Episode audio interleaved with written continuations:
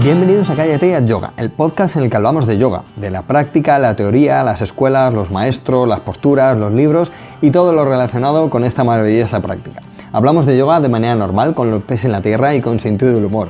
Hablamos de yoga en definitiva como si lo hiciéramos de cualquier otro tema. Soy Jorge Caballero, un practicante de yoga que también imparte clases desde hace tiempo.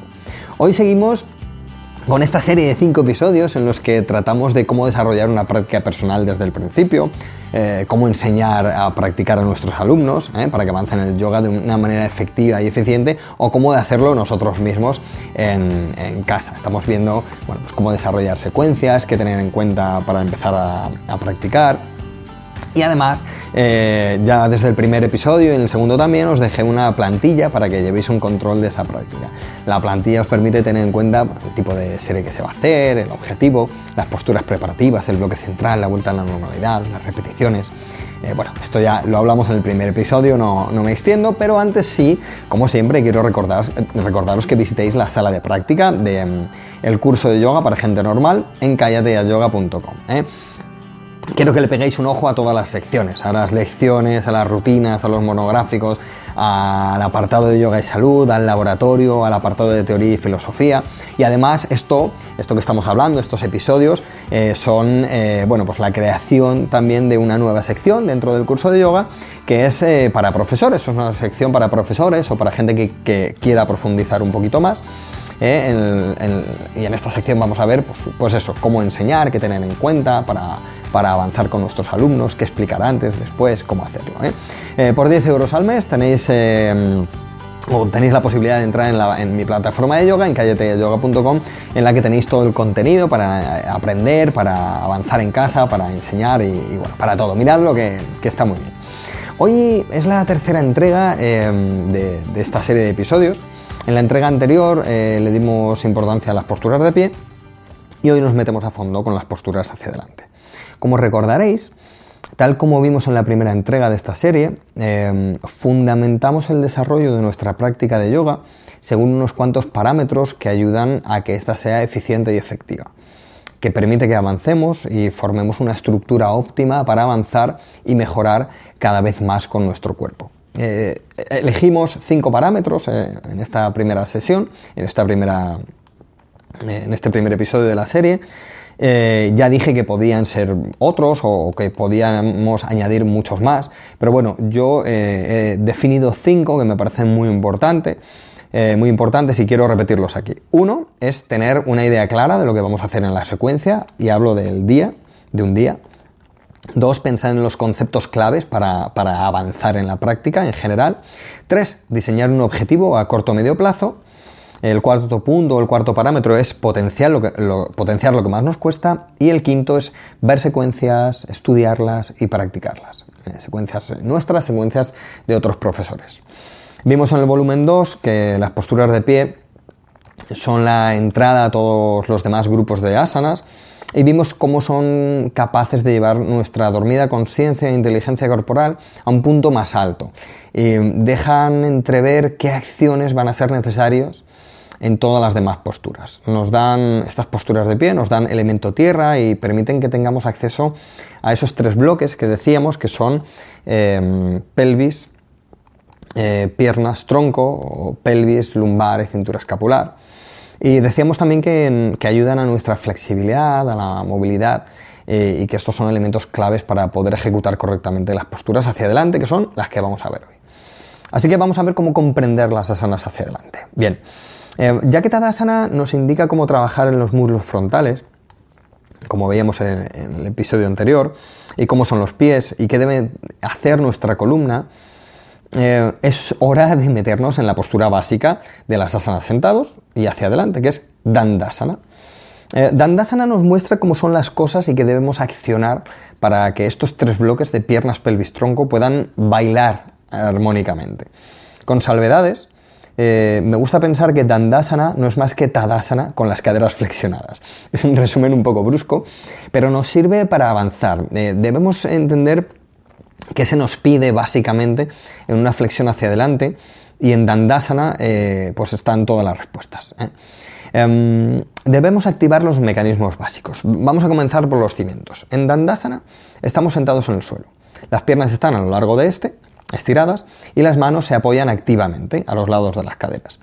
Como hemos descubierto en las posturas de pie, los muslos frontales en su cara superior, en el tercio superior de hecho, deben empujar hacia atrás. En Dandasana este es un gesto activador de la pelvis y liberador de la lumbar. No obstante, si no hay suficiente flexibilidad en las piernas, la lumbar se va a colapsar y nos caeremos hacia atrás. Las manos y su empuje pueden engañarnos aquí, eh, así que es buena idea tomar conciencia de qué está trabajando para la lumbar. Eh, si solo son las manos, son las manos y las piernas o la propia fuerza de, la columna. Con lo que podemos... Eh, para, mejorar esto podemos colocar altura con un ladrillo o unas mantas debajo de la pelvis, debajo de las nalgas, para acceder a, la región más baja de la espalda. Y seguimos. Una vez que las piernas son capaces de activar la pelvis y darle eh, libertad a esa espalda, la dirección en la cara interna de las piernas tiene que ser como en Tadasana, como hablábamos en el episodio anterior. La piel desde las ingles internas viaja hasta los tobillos. Esto es muy importante. Eh, para que los pies no se encojan por su parte interna y ya que esta debe estar estirada y esto además está muy presente en, las posturas invertidas. Así pues, tenemos una espalda lista para estirarse. Con la ayuda del empuje que decíamos de las manos podemos acceder a la cintura escapular y así estirar bien el cuello. Eh, si nos fijamos en estos gestos básicos de Dandasana, aunque mm, hay unos cuantos más, eh, más sutiles evidentemente, tenemos encerrados los mecanismos de cada una de las flexiones hacia adelante. Es decir, que al menos tendremos que trabajar a este nivel en piernas, pelvis, brazos y espalda para poder accionar las posturas hacia adelante. Luego está la fase cóncava y la fase final en las posturas hacia adelante. Metiéndonos en algo más de profundidad, podríamos definir una fase cóncava o previa a, una postura final, fundamental para no engañar a la fuerza y dirección de la espalda. Si con Dandasana activamos los mecanismos básicos de las posturas hacia adelante, las fases cóncavas nos dan fuerza, dirección y conciencia. Ahí es nada. Así que una de las cosas que utilizo en mis clases presenciales, en el curso online, para comprender esto, es el gesto de Paschimottanasana, pero sin entrar en la postura, sin entrar hacia adelante. Imagínate que estás en Dandasana em, y tienes una silla delante. La coges en el asiento sin que haya inclinación del tronco. ¿eh? Y además, si tenemos suerte eh, y hay la barra de la silla, la barra posterior de la silla, si, no, si es una silla de yoga, si no es una silla de yoga, pues nada. Em, pues si tenemos suerte de que hay una barra de, de yoga podemos empujar con los pies. Así que tiramos con las manos de la silla, empujamos con los pies. Nos sentamos, tiramos de las sillas, empujamos con los pies mientras los muslos frontales empujan hacia abajo. Estas tres fuerzas crean la dinámica necesaria para entender qué activar no solo en Dandasana, sino en la parte media de Paschimottanasana. En una fase más avanzada podríamos inclinarnos y coger la silla más arriba o incluso pasar un cinturón por los talones o cogernos los pies. ¿eh? Te voy a dejar una foto eh, en, la, en, el episodio, te voy a dejar una foto y secuencias y demás para que lo veas. Eh, imagínate que quieres hacer esa inclinación sin que se redondee la zona más baja de la espalda. A esto le llamamos la fase cóncava y nos conduce a hacer una flexión sin comprimir las vértebras lumbares. Trabajan las caderas haciendo una flexión eh, que depende de las piernas y de la pelvis, como veíamos antes, como veíamos en el episodio número 2 de esta serie. Esto nos dirige a una flexión segura y nos da acceso y espacio articular, un tándem clásico que yo siempre nombro. Así que como vemos, una flexión hacia adelante eh, no es un asunto de la espalda, sino que es un asunto de las piernas, de la pelvis y después de la espalda. En la fase final sí que iríamos hacia adelante completamente, ya que tras mover esas piernas liberadoras de la pelvis y con una inclinación que comienza en las caderas, la espalda puede tomar su camino de flexión. Pero ¿qué asanas podemos ejecutar al principio? ¿Qué, podemos hacer? Bueno, pues como digo, la parte más importante es Dandasana y por lo tanto Urdhva Dandasana, ¿eh? o sea, Dandasana con los brazos estirados por encima de la cabeza. Em, aquí no hay engaños. O sea, aquí las piernas y la espalda trabajan sin ayuda de las manos. Y al lanzar los brazos hacia arriba, afinamos más las cinturas. De, manera que, bueno, el cerebro ya entiende por dónde van los tiros de lo que vamos a querer hacer en una postura hacia adelante. Si aquí giramos, eh, Parsvadandasana, el giro va a ser pequeñito, pero eh, daremos cuenta de cómo la lumbar no está hecha para girar, eh, más que unos grados, y tendremos que abrir el pecho para que no se comprima. ¿eh? Así que Parsvadandasana nos va a ayudar también en nuestro camino a, entender las posturas hacia adelante. Eh, yo me metería con esta y también con el gesto que comentaba antes de Paschimottanasana en la silla. Hay dos, acciones clave para entender estas posturas. Otra cosa muy fácil y muy útil es hacer Upavista con asana, también con la altura necesaria que hemos dicho al principio de todo bajo la pelvis. Abrimos las piernas y tenemos de nuevo lo mismo que es Dandasana piernas estiradas, pelvis, dirección de las piernas y tronco. Entonces este baile de los tres bloques se pone de nuevo en marcha. Lo que hacemos con las manos por detrás eh, es empujar en, en, Upavista con asana y luego estiramos los brazos hacia adelante. O sea, fijaos que voy repitiendo lo mismo que en Dandasana. En Dandasana primero las manos son abajo, ayudan el empuje de las piernas y las manos a estirar la columna y luego estiramos los brazos por encima de la cabeza. Y aquí ya dependemos solo de piernas y, columnas. Como te digo, insisto, para que no te pierdas, te voy a dejar en la web, en, el en este episodio, una secuencia, un par de secuencias y algunas fotos, ¿eh? para que lo veas. Y luego empezamos a girar en, este Parsva Upavista con asana. Bueno, pues con la silla por delante como antes, haciendo el mismo trabajo. Eh, tiramos de la silla con las manos, la empujamos con los pies, alargamos la columna eh, y empezamos a hacer esta, este pequeño giro o pequeña torsión, que no es lo mismo, y, la dirección que le damos es la de la fase cóncava. Eh, así que vamos hacia adelante cogiendo la silla muy arriba eh, para no depender de la flexibilidad, para trabajar dentro de nuestra flexibilidad, pero con los, con los ajustes. El tiempo de permanencia en la postura la asiduidad con la que hacemos nuestra práctica, esto es lo que nos va a dar la flexibilidad. Pero los ajustes tienen que estar desde el principio. Em, así que nada, pues dejamos que las nalgas vayan hacia atrás eh, por la flexibilidad de las piernas, eh, que hablábamos en las posturas de pie del episodio 2, y, así vamos a proteger mucho más nuestra lumbar al ir hacia adelante en este Parsva Upavista Konasa. Y luego tenemos un espacio orgánico desconocido en las ingles frontales, que tiene que ver con todo esto. Es que ese espacio orgánico que se origina en este segmento de las ingles frontales, el pliegue pierna, piernas pelvis, es la llave para entrar en las flexiones hacia adelante. Si las piernas hacen su trabajo de empuje hacia, hacia atrás, en las ingles se crea un espacio que podemos utilizar en la flexión colándolo hacia adentro, ayudado de la flexión de las caderas, para empezar a mover la pelvis desde ahí. Si lo pensamos, una vez que tenemos estos gestos integrados en nosotros, van a ayudarnos no solo en las flexiones cuando estamos sentados, claro está, sino en posturas como Uttanasana o Alasana, en las que también hay una flexión del tronco. Eh, una vez escuché a un profesor decir que Uttanasana es malo para la espalda por la comprensión de, las lumbares. Claro, pero es que eh, esto es porque mm, no se hace desde las lumbares. O sea, esta frase es porque falta una comprensión de, las acciones necesarias para hacer eh, en este caso es el conjunto de las acciones que van desde piernas a caderas, a ingles frontales, a la fase cóncava que decíamos antes, lo que da la posibilidad a la pelvis de moverse y lo último luego es la lumbar o, es la espalda.